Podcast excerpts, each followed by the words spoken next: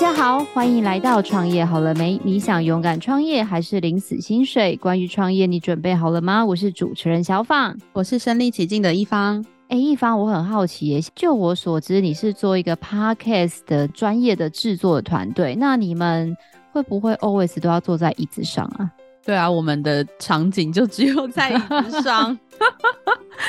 那会不会有那种？你知道，感觉就一直坐着啊。人家说，以前工程师都会有什么网球腕还是什么之类，会有这种职业病吗？哎、欸，会耶。就是像我有时候会去按摩一下，然后他就会说你的腰就是很紧，然后紧到脖子。那我就想说，我就是纯坐着，然后还会有那么多毛病出来。然后他就建议我说，可以去买一个靠枕。然后所以我我现在就是有靠枕的情况下坐着，感觉好一点。哎、会耶！我觉得我们班很多人都是他的重度使用者，是因为我觉得现在人都太忙了，然后就会有各式各样的这种职业灾害或职业病，就比如说疼痛啊，或什么什么之类的。然后我是因为以前可能小时候年轻的时候有摔车，然后就会导致现在长时间就像你一样，就我也是办公室嘛，坐久了就会觉得啊这里也不舒服啊，那里也不舒服这样子。对啊，因为像滑鼠，如果你会坚持一个姿势的话，它可能会有什么晚睡到症候群之类的，这还蛮容易发生的。或者滑手机容易一直低头，这些都还蛮常发生的。对，这时候就需要今天这一位大神来宾来解救你，让你从此免除疼痛。大家会说我讲错，好恐怖，就要自己讲好了。我们来欢迎我们的生生优动的钟英华钟院长，欢迎钟医师。Hello，大家好。我是深深幽动中校新生诊所的院长钟英华医师，医生好。就是我刚刚的介绍，好像在卖药的，我怕被你骂。哇，我觉得你介绍的蛮好的。真的哦，那所以你知道生生优动就是感觉就是要动，可是今天的两位主持人都是不动的人，所以可不可以稍微介绍一下，说为什么就是像我们现在很多的这种上班族啊，或者是会动的运动选手，为什么可能会需要用生生优动的这个服务？那他到底这间诊所是在做些什么呢？嗯，好，对啊，其实你们刚刚讲的那个场景啊，都是我们的。病人或是我们的客户常常描述的，就是我们现在的客户主要就两群人，一群一群就是有在动，然后可能就是动太多，也不是动太多啊，反正就是运动伤害这一群。那另外一群呢，其实就是哎、都没有在动，就整天坐在办公室啊，然后维持同一个姿势太久，所以就容易产生一些呃。肩颈不舒服啊，腰痛啊，甚至膝盖痛啊，然后这个讲到了晚睡到症候群，其实也是常常见到的一个疼痛的诊断这样子。对，然后生生优动呢，目前是在我们在台北是一个连锁的诊所，还有物理治疗所的一个体系这样子。那我们目前总共有四间物理治疗所。那今天是十二月六号，录音的时候是十二月六号。十二月中呢，我们又在板桥又开了一间，然后明年的一月在中永和会再开下一间，所以接下来就是我们大概一两个月就会展店一间呃物理治疗所。对，那我们。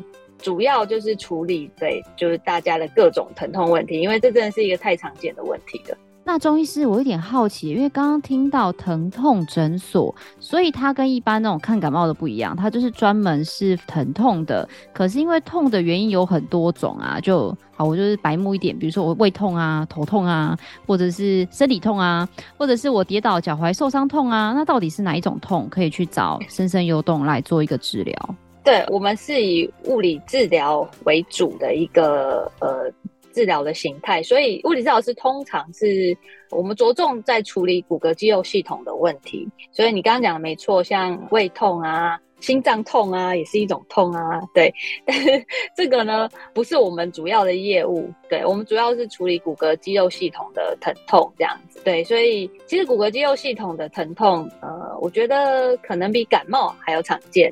你一年都可能不会感冒两三次，但是你一年有腰痛两三次吧？一定会的。对对，所以其实，而且你还可能不止腰痛，你搞不好有时候哎。欸就是换成肩颈痛，有时候换成手痛，对，其实疼痛是一个非常常见的一个问题，这样子。那虽然大部分的骨骼肌肉系统疼痛都会自己好，可是当它没有自己好的时候，就不会自己好喽。对，这时候你就需要专业的协助。所以其实我们诊所之所以可以一两个月就开一间，是因为哇，我们投入这个市场，发现这是一个无底洞哎、就是我们再怎么开，那个门诊都是一开然后马上满，一开马上满这样子。对，我们每新进一个医生，就是一个月马上就挂满。对，新进一个物理教师，一下他说的诊都排满，好像大家的疼痛问题真的是超级多，超乎我们的想象这样子。你确定病人不是去看美女医生的吗？我每次听到你 po 文，他们跟你说，到时候他照片拿来，他们每一个医生都超正，都是大美女来着。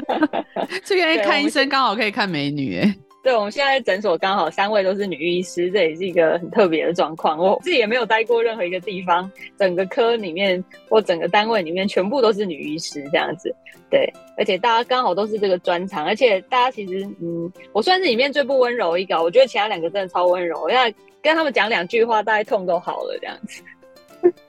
那这种意思，因为像我自己就是那种很容易腰酸背痛的人，那可能因为我自己有一点脊椎侧弯，所以就是只要姿势不良或者太累，就会容易有这种肌肉酸痛的问题。那通常啊，像一般人，就像你刚刚说的嘛，一年不一定会有一次感冒，但会常常疼痛。那像遇到这样子疼痛的患者，通常你会给他们希望来做的这个 SOP 是，比如说我应该先自我治疗，还是有的人呐、听闻说有点跑去。上什么瑜伽拉筋，有的人会什么天天泡热水澡，但是就一个专业医疗的角度，当我发现我有疼痛的状况的话，我到底应该有什么样的标准处理流程？就骨骼肌肉系统的疼痛而言，哈，就是在早期，哈，其实呃有疼痛的时候，它一定有某个东西异常，哈，可是一开始通常是你的功能异常而已，就是你有些肌肉可能出太多力。有些肌肉可能出太少力，而、造成你的骨骼排列的这个歪歪的哈，或是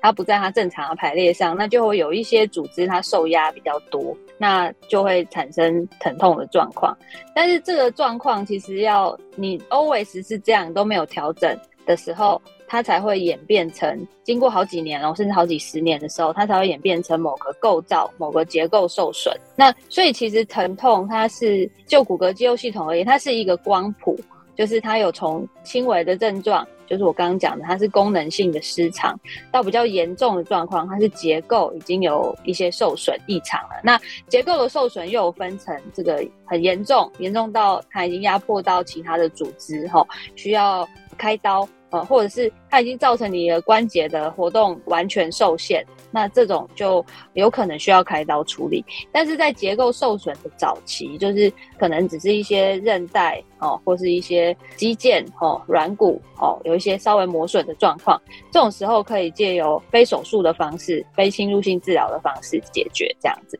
所以其实你刚刚问到那个问题说，说如果我今天是一个病人，我身上有疼痛的时候。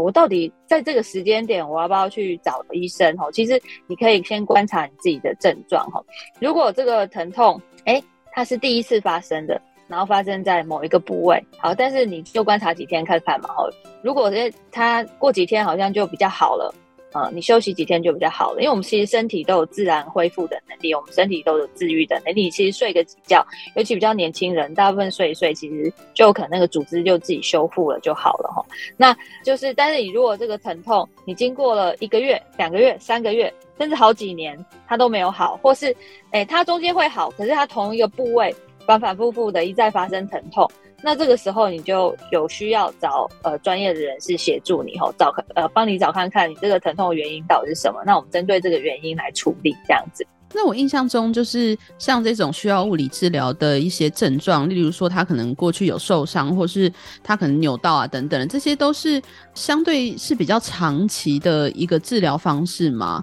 还是说就是他们可以在就是一段时间治疗完之后，他们就比较少复发的可能性呢？好，就是受伤有两种，一种是急性的受伤，就是你突然承受一个外力哈，或是你自己扭到，反正它是一个很比较大的力量哦，让你的这个骨骼或者是你的这个肌腱啊、韧带，它突然承受了一个超过它负荷的力量，在一个不对的位置上面哦，比如说你被撞到，哦，打篮球撞到，被人家撞到，或是你突然落地的时候扭到脚，这种状况是一个突发的状况，它会。这个很大的力量造成你某个构造受伤了，所以会痛。那这种状况呢，如果轻微的话，其实年轻人大概休息几天，确实他有可能就组织就自己修复就好了。那但是如果它疼痛比较久哈，因为其实我们的身体的某一些组织，像我们的韧带啊、肌腱啊哈，那甚至软骨这些组织，它的血液循环是比较好的哈。就是大家，不过我们现在市场买的那个肉都已经放过血了，所以切下去就不会流血哈。我们在手术房里面，我们的手术刀画在肌肉上面是会流血的，画在皮肤上面是会流血的，画在骨头上面是会流血。可是你画在肌腱、画在韧带、划在软骨上面，它是不会流血的。好，代表这些组织它的血液循环是不好的，所以大家受伤之后就会比较难好。它修复的机制，它是靠周边的组织去扩散一些物质过来帮助它修复，不是直接这个地方有血液供应让它修复，所以这些东西就会比较难好。这一类就是急性的这种伤害啊，如果休息一段时间，看你受伤的严重程度啦。反正你如果某某一次受伤，比如说车祸，然后你就觉得，嗯，怎么过了三个月，这个地方好像都怪怪的哈。那通常就是你有某个构造受伤了，然后你身体有修复好它，所以你没有像一开始那么痛了哦。可是它没有完全百分之百修复好，那还造成你功能上有一些异常，比如说，哎，你出力的时候会痛，或是你关节做到某个角度就不太舒服。这种时候就有必要来检查看看，看你那个构造受伤的严重程度，是需要做侵入性的打针帮助它修复的这种治疗呢，还是说我们做一些呃仪器治疗哈，那或让物理治疗师针对这个地方做一些徒手治疗，帮助它循环增加，让它自己修复更好就好了哈。那另外一种状况是慢性哈，就是你每天的做某个姿势或某个动作。你的习惯造成的哦，比如说，呃，我们常见的就是我们在电脑前面的人工作哈，常常就会头就越来越往前伸哈，滑鼠键盘都离身体有点远哦，所以就会变成圆肩，然后脖子往前引，一个乌龟脖子的这种状况。你去咖啡厅看哦，不会不用啊，你在办公室哈，左右转一转看一下你的同事。每一个人姿势都是，它会变成圆肩，然后乌龟脖子的这种姿势。那这种其实就是你的使用习惯，每天都在对我们身体的某一些骨骼肌肉系统的一些椎间盘呐，哈，或是一些韧带啊、肌腱。造成这种慢性的损伤，那这一种呢，就需要做一些一段时间的矫正哦。就是在我们的诊所的流程，就是会来医师这边先看诊，我们先帮你看你累积了这么长的时间以后，你的这些组织到底受损到什么程度嘛？因为你每天都用一个奇怪的姿势去压或者是拉你某个构造哦，所以它累积一段时间之后，一定会有伤害。那只是说这个伤害到底有多少哈？我们先用做一些影像检查的方式帮你确定哈。那如果没有很严重的话，啊，其实就我们也不一定会打针哦，就会让你去物理治疗师那边哈。物理治疗师主要其实就是要教你说啊，什么是正确的姿势。然后帮你看一下，你平常到底是使用习惯是到底是怎样？那物理治疗师很厉害，他们有火眼金睛哈，所以他们的专长其实做动作评估哈。所以有时候你有肩膀的问题，他叫你抬手，他看一下就知道哦，你这个肩胛骨旋转的角度不够，你在抬手的时候，你的肱骨跑掉了，骨头位置跑掉了哈。所以他们做完这些评估之后，他们就会帮你想一些针对你这个状况的一些运动处方哈。比如说，为什么你坐的时候会做成这个？圆肩，然后脖子乌龟脖子哈，可能你核心肌群根本不会出力，或是你长期已经维持这姿势久了，所以你有些肌肉已经失能了。物理治疗师就会针对你这个部分，他需要一段时间陪着你哈，然后矫正你的姿势，然后让你练习某一些动作，让你可以维持这个好的这个关节或是肌肉的活动，那你就可以恢复健康哦。所以其实是通常。不管是我刚刚讲的那种急性的伤害，或是你慢性的这个姿势啊、动作模式造成的问题，大部分都可以经过一段时间之后，我们就可以跟你说拜拜。所以，我们其实，在诊所蛮喜欢跟病人说：“恭喜你今天毕业了。”对，就是意思就是你这这段时间真的都有，对对对，呃，都有好好的处理你的这个问题啊。我们给你的回家功课你都有做哈。那最后一次人来诊间，我就会帮他看，哎、欸，他这个组织受损真的恢复到一个程度，那他也没有什么疼痛，或是功能也都恢复正常了哈，代表它这个地方就好了。就是如果你下次再痛，哎、那就不是我们的事喽。就是你自己 弄的，对，就是代表你可能又恢复了不好的姿势啊之类的这样子，所以其实是会好的。所以以后去看中医是要说拜拜，不要说再见。对，我们很喜欢跟病人讲说，你毕业了，对，我们以后不要再见面了。你可以带着你的朋友来，带你其他其他的人有如果疼痛的朋友的话，对，但是我们不想要再看到你了，拜拜。哎、欸，我真的觉得很有感哎、欸，因为我就是那个疼痛的病人，然后就是像医生说的，每次物理治疗师就跟我说，你这个要怎么样怎么样啊，你要训练你的肌肉啊，什么什么的。但我真的觉得有时候好难哦、喔，就是你知道。冰冻三尺非一日之寒。那讲到这个，我也非常的想要了解，就是中医师，你知道，一般感觉这种像你这样子非常优秀的医生，都会想要留在大医院工作，因为大医院感觉就是资源比较多。我知道你以前好像也是在大医院工作，那为什么后来会选择想要来诊所呢？可不可以跟我们分享一下你的整个医生历程的这个职涯？嗯，之前比较长时间待在是花莲门诺医院。我那时候也是做疼痛科这样子，然后我那边其实蛮开心的哦。但是健保的体制就是有它的限制了哈，就是如果听众有经验的话，相信你们如果做过物理治疗，我自己也曾经是受伤的状况，我有去做健保的物理治疗，然后呢，我就觉得嗯，好像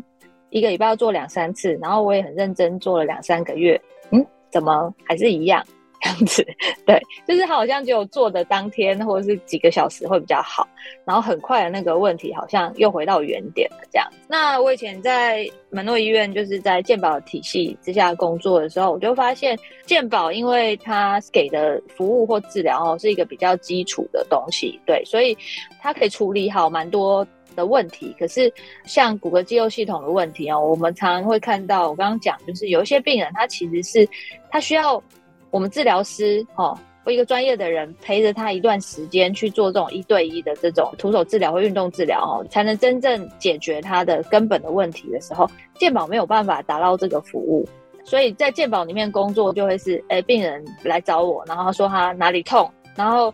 我就要帮他打针，然后打完针之后呢，我就跟他说，哎，你这个是因为什么什么原因造成的哦。然后，所以你回去要做运动哦，我教你一个运动哦，好，然后在诊间还花时间教他做运动这样子，然后跟他说你回去一定要做哦，哈，这样他才不会复发哈。可是过了一段时间之后，哎，这个病人又出现我在我的诊间了，然后因为同样的问题出现，我就发现他跟我回去不会去做我给他的这些运动啊，你知道为什么吗？因为我的治疗太便宜啦，就是我是健保嘛，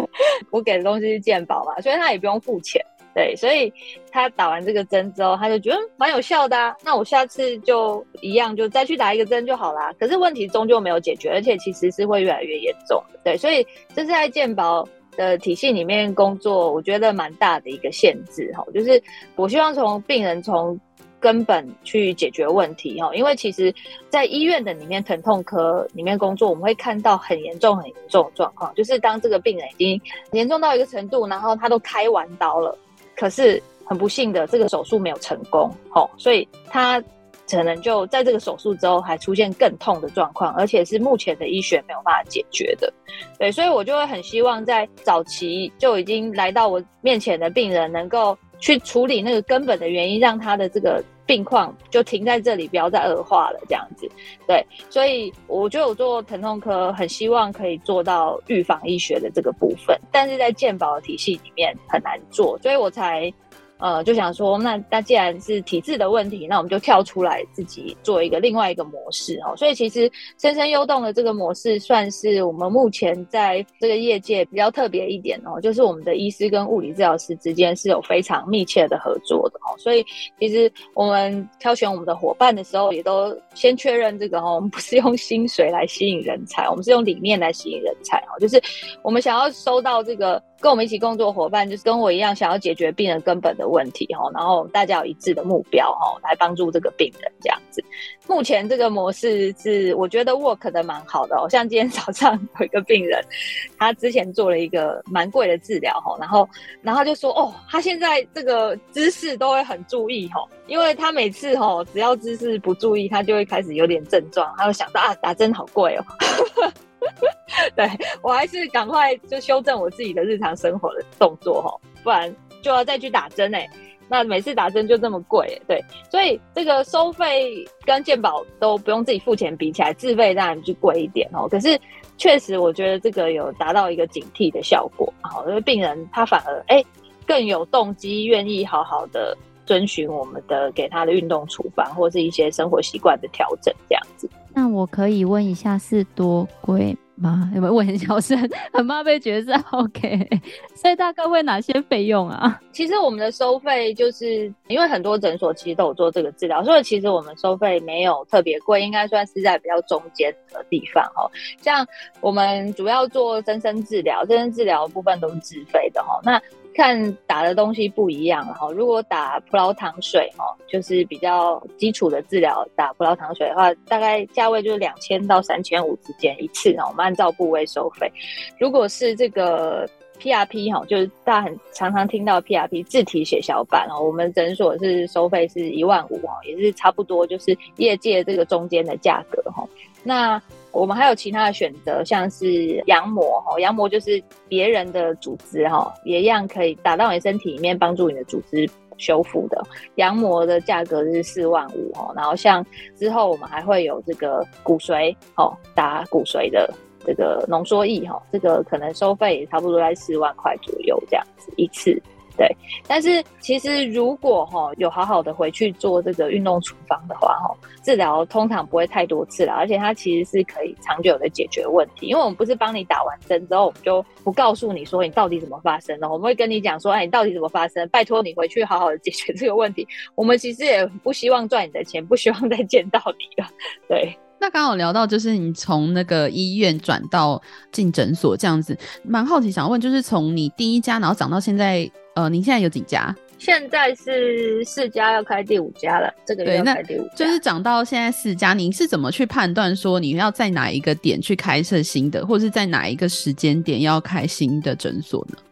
我们预计在台北会有将近十家店哦，所以其实我刚刚讲台北是包括台北市、台北县哦，就是大台北地区哈，中永和啊、三重啊这些地方都是这样子。所以我们其实这个体系不是我自己的啦，哈，后面是有一个 group 在运作的这样子。那所以我们大概一到两个月就会展一展一家店，原本是速度是更快的哦。其实深深优动从两年前。展了第一家店，那个时候刚好遇到疫情，好，不然其实我们大概一个月就会开一间店，所以现在应该早就已经 达到我们时时间店的这个目标了。但目前的计划是这样，那挑选这个店的地点，基本上我们计划是每一个区都会有啦。嗯，像现在我们的中央新生诊所在大安区嘛，我们现在内湖，然后民生社区天母，然后接下来要开的这家店在板桥嘛。那钟医师，我刚刚听到就是在展店，你们要展十家哦。那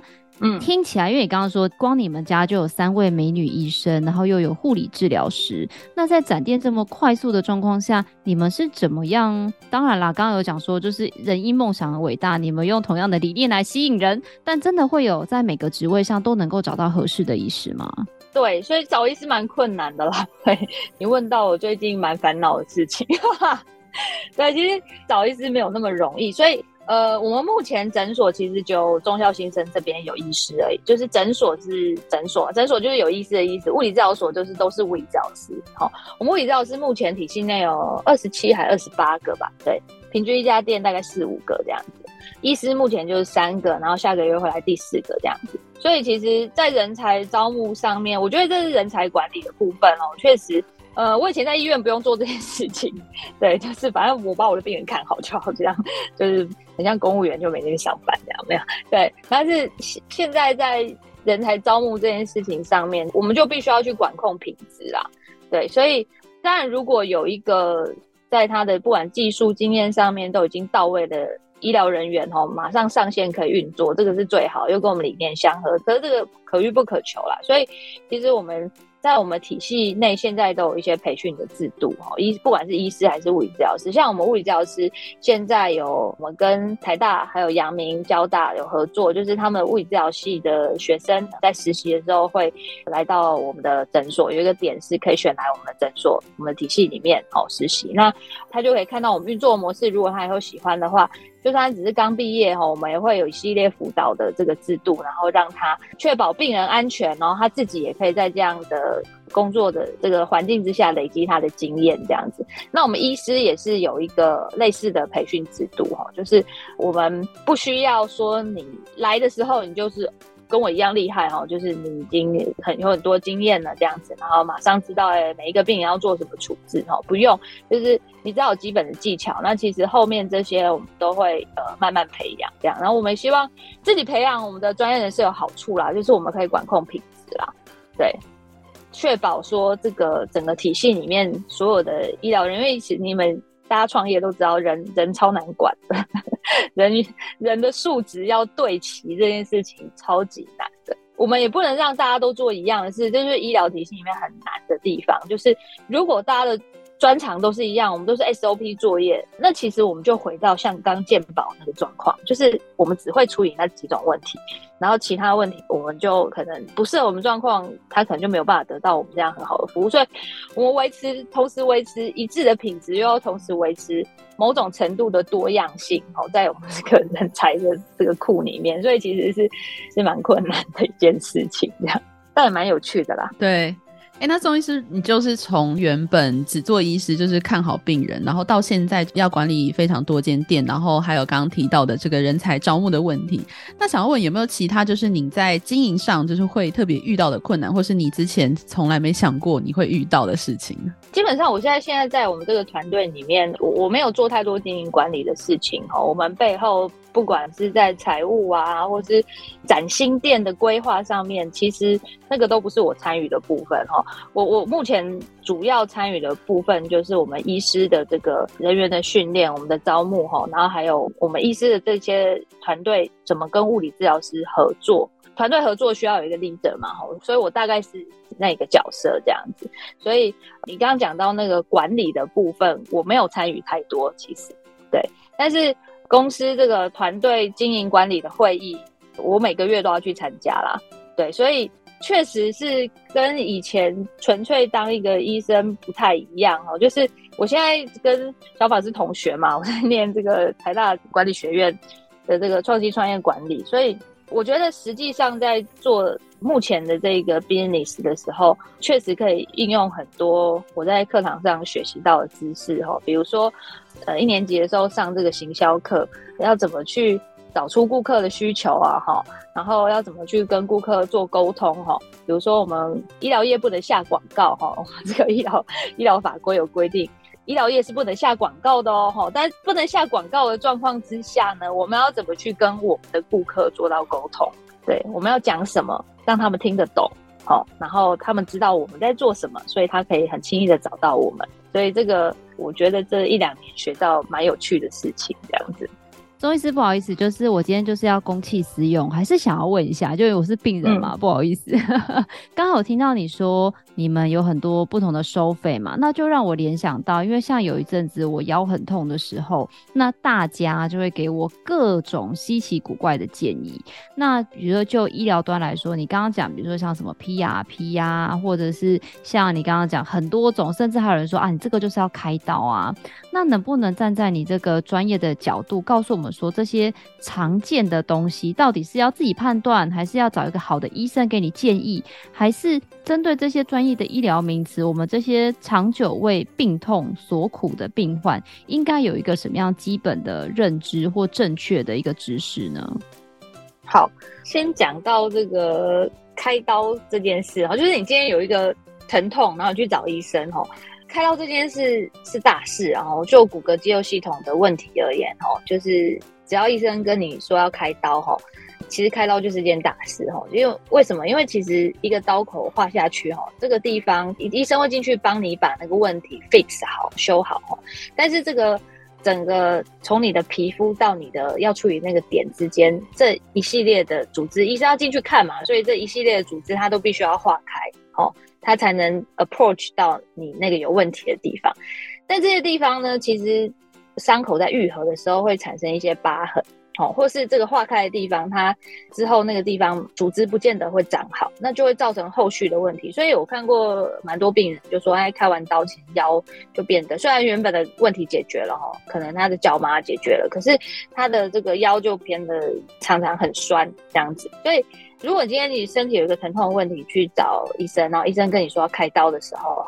你可以先问他说：“这个是很急的吗？哦，就是非开不可的吗？哦，就是现在当下马上立刻 right away，马上要处理的嘛？哈，如果医生看起来很慌张的样子，哦，就是有点紧张的样子，他跟你说：嗯，对你这个不处理就会有怎样怎样怎样怎样，哈，他甚至有一点情绪比较激动一点，哦，那那我猜，哈，他是很诚心的建议你，就是这个刀一定要开哦，不然真的会有他讲的这个后果。但如果这个医生他就觉得，嗯，你可以去多问问别人的意见呐，哈，或者是你可以问他说，那不手术会怎么样呢？然后跟你说，嗯，不手术，哎，就可以先放着观察一段时间。这种这种没有立即需要开刀的状况，哈，我觉得可以多问几个人，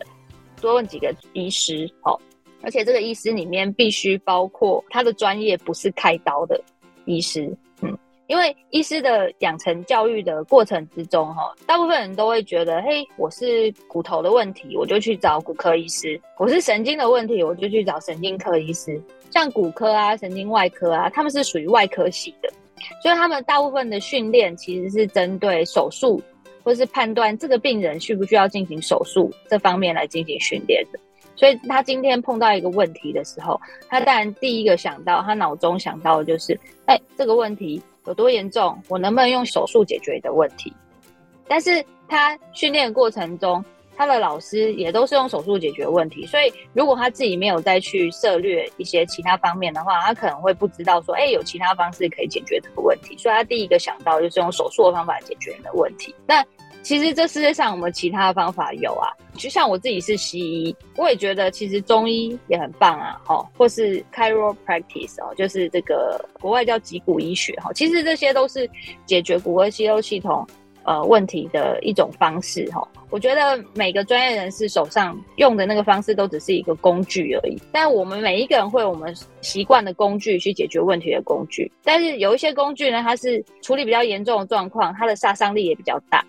那有一些工具呢，就是它可以处理比较轻微的状况，那造成的伤害也没有那么多哦。所以通常我们会建议你，就是如果你今天有一个医生建议需要开刀的状况，不是很急的时候呢，你可以再多问几个呃医生看看。如果大家看过你的状况，我觉得至少问三个啦，大家都觉得你要开刀，那你就去开刀吧，没话说了。包括这个他平常不是用手术的。这个方法来解决问题，医生都觉得你这个状况要开刀，那就去开吧。还有另外一个，就是前一阵子很常听到那个你刚刚讲的 PRP，那到底是什么东西啊？嗯，PRP 它其实就是我们每个人身体都有自愈的能力嘛。你看你手如果被割到，你就是皮肤被刀片划伤或是擦伤，那不是会有血流过来吗？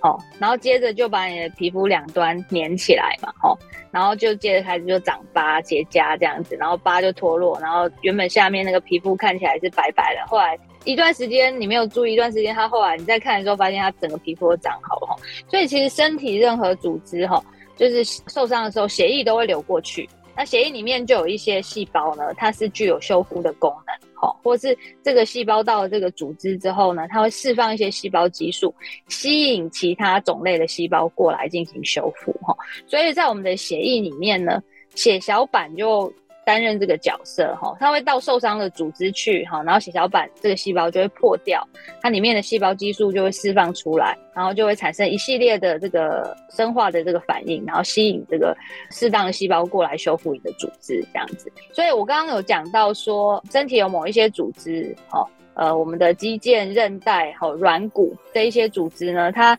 没有直接的血液供应，所以它的修复会比较差。那这时候 PRP 呢，就是我们找到这个受伤的组织之后，我们就直接把你血液中这些针对组织伤害有这个修复的这个细胞哈，就是这些血小板，我们收集起来，然后直接把它打到你受伤的这个部位去。好，所以它有一个超高的浓度，然后有超多的这个原料堆在那里，所以马上身体就可以开始工作了，进行修复的这个动作。对，所以它的修复反应会很好，这样子比起自然修复会好很多。我有遇过蛮多人跟我说，哎、那为什么 PRP 打了会没效？PRP 很贵哦，PRP 就是它也没有到很贵啦。哦，如果其实今天打对地方哦，然后那个问题真的很困扰你的话，你应该不会觉得它很贵啦。就像我手腕最近有受伤，然后我也请同事帮我打，我就觉得嗯，修好之后，真的觉得这个一万五真是太便宜了，因为真的很很困扰哎、就是我的手腕每天对我工作来说都很重要这样子。那但是有蛮多病人来我诊间都说啊。我建议他打 PRP，然后他跟我说他他之前打过了，就没效啊。那你们是不是都在骗钱这样子？对，那其实是他没效有几个原因哈。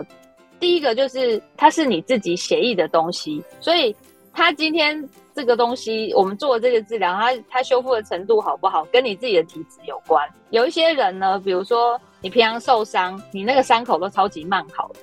哦，就是比如说啊糖尿病啊，或者还有一些慢性的疾病，或者在使用一些药物哈，造成这个。身体的免疫功能受到影响的时候，这时候 PRP 本身的品质就会不好，修复的效果就会不好，或是年纪大哈，也会影响这个血小板的功能哈。所以第一个原因可能是因为你的这个我们 PRP 治疗效果跟你个人的身体的状况很有关系哦。那再来是抽烟的人，他血小板的功能也不会太好，所以如果有抽烟的病人，我会跟他说：“哎，你这个要多打几次哦，不然你就要不要趁这次戒烟，然后顺便 给他推销要戒烟这件事情哈。”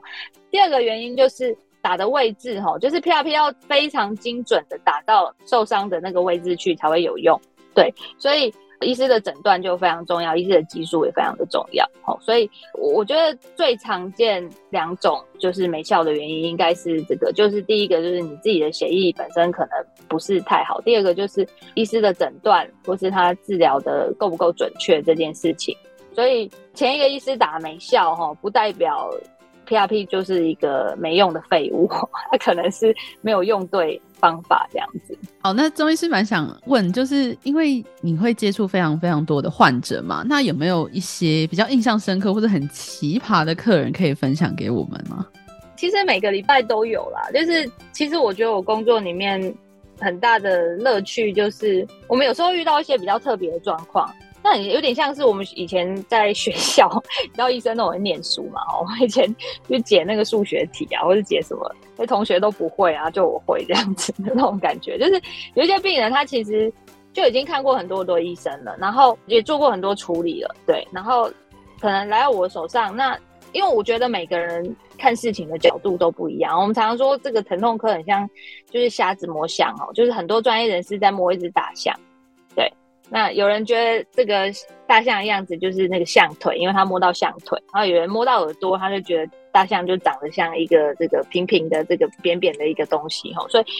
每个 approach 的角度不一样，就是会有可能有些人就有猜到诊断，有些人就没有。但是我我觉得这个工作对我来说很有趣的，就是我们有时候会看到一些比较特殊的状况哈，然后我们经过细心的问诊啊、检查哈，那有的时候。不知道是运气好还是真的经验比较累积一段时间，经验比较丰富哈，我们就可以帮病人找出那个根本的问题。像我最近有一个阿嬷，就是她会痛到她的会阴部哈，还有她的两边的脚，然后已经很长一段时间了。那之前的医生呢，都觉得她是腰部的问题哈，就是腰椎神经压迫压迫造成的问题哈。可是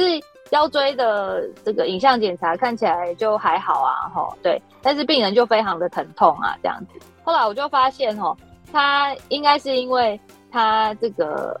肌肉太少了，他是那种很典型的那种老阿妈那种肌少症，好，然后他以前又生过比较多孩子，吼，所以。骨盆其实，在生产的时候，其实女生生小孩的时候，骨盆都会被撑开了，多多少少都有一些伤害这样子。好，再加上年纪大，肌肉变少，所以她其实平常坐着的时候，她的骨盆就是会底部就会往外展开，就会拉拉扯到一些韧带哦，然后造成韧带旁边走了神经哦，走了去脚的神经，还有去会阴的神经，所以造成这些神经被刺激到哦，就会产生这个严重的神经痛这样子。对，那。哎，我帮他找出原因之后呢，他就说哈，从来没有医生觉得他是这个问题哦，大家都是在看他的腰这样子，对，所以就是帮他治疗几次之后，他其实就改善蛮多了。所以其实我相信很多疼痛科医师或者是很多在做这种治疗的医生都跟我一样，其实我们就很喜欢接受这种挑战，觉得有时候把一个病人困扰很久，然后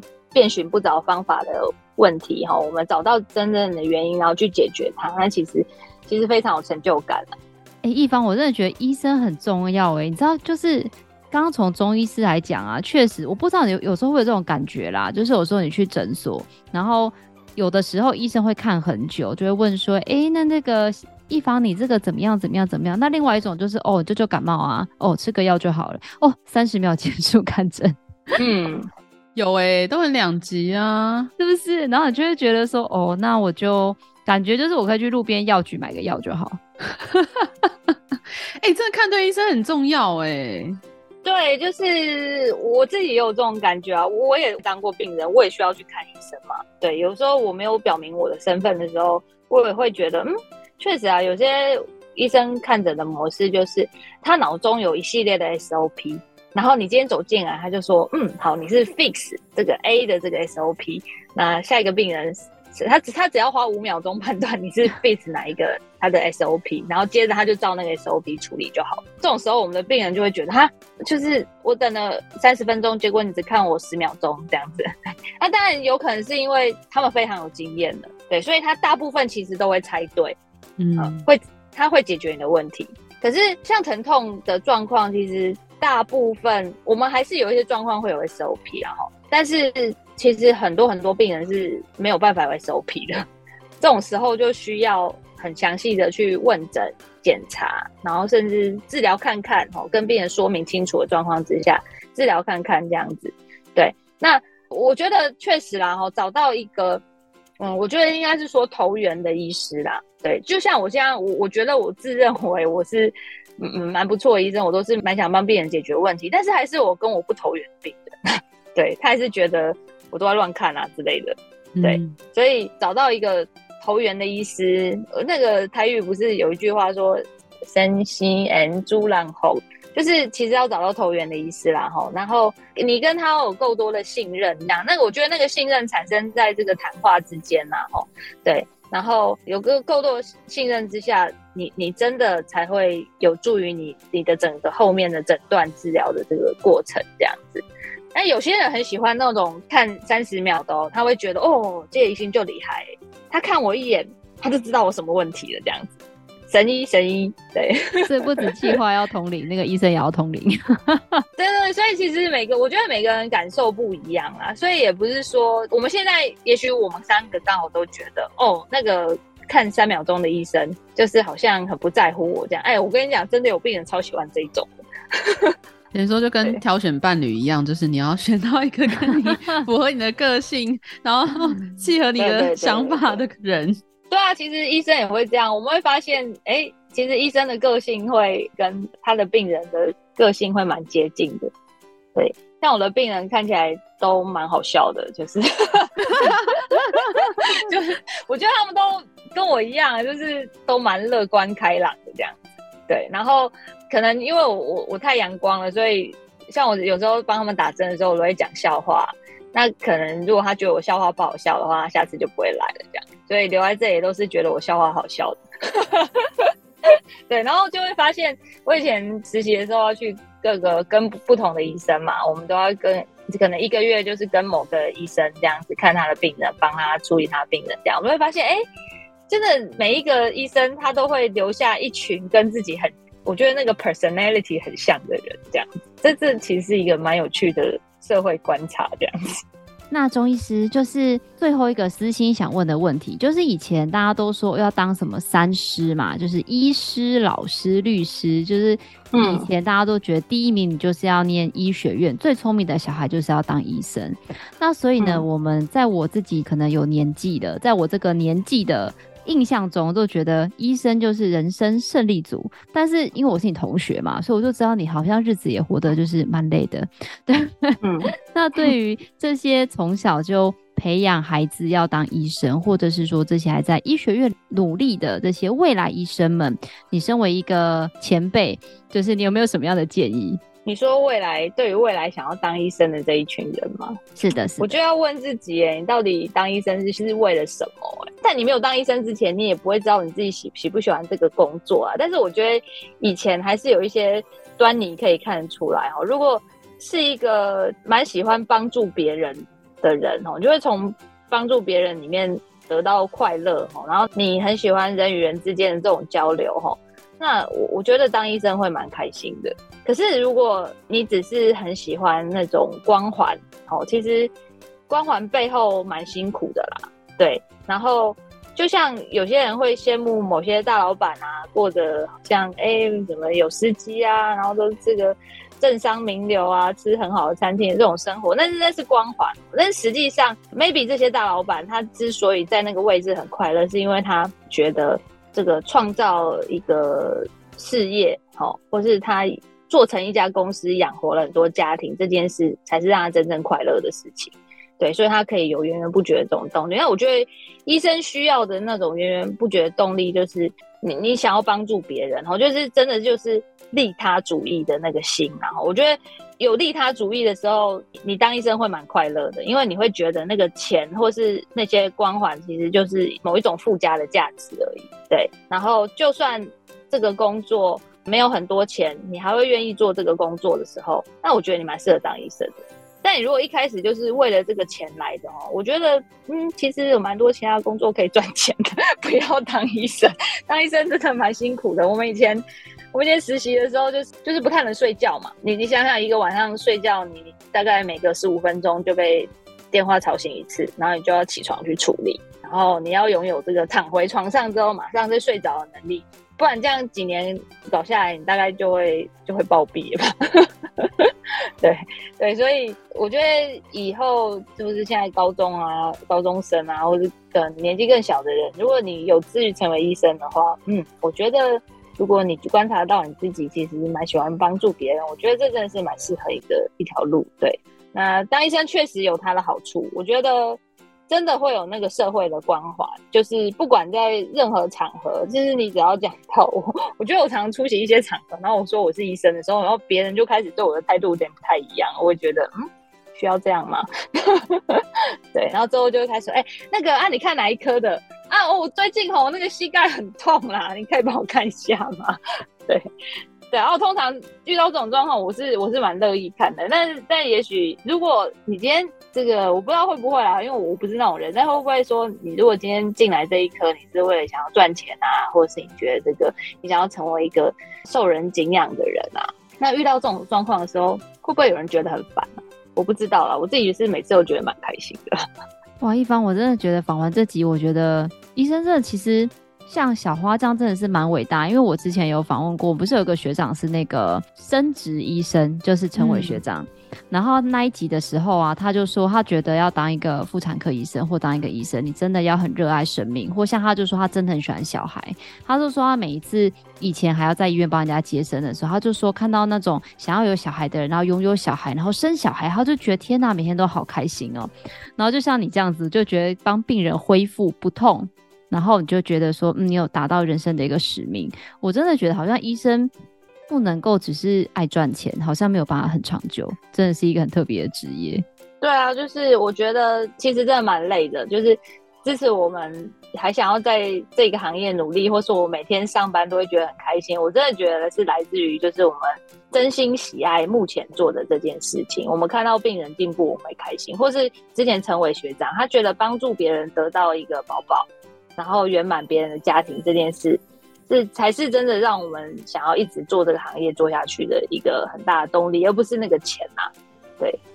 好哦，今天非常感谢我们深深优动的钟英华钟院长钟医师跟我们分享了很多非常非常专业的事情。那当然，我从身为一个病人啦，我也觉得这集访问让我个人收获很多，包含我怎么样面对自己身体一些不舒服啊，或者是以后我身边有些人不舒服的时候，我可能可以请他来听一下，就是钟医师有一些最基本的一些卫教知识。那当然，如果你是这个医疗的相关从业人员，如果你不管是在医院里面，或者是想要自己出来创业，我相信如果有机会的话，可以跟中医师这边交流，也可以让你对于你未来的一个职涯跟方向有更多的一个想法。当然，如果你有一些病痛相关的这个专业的知识，或者希望能得到很好的治疗的话，我们也会把我们深深优动还有中医师的联络资讯放在下方资讯栏，大家可以自己去参阅。如果你喜欢我们的节目，也别忘了给我们五星好评加分享哦。创业好了没？我们下次见喽，拜拜，拜拜。谢谢大家，拜拜。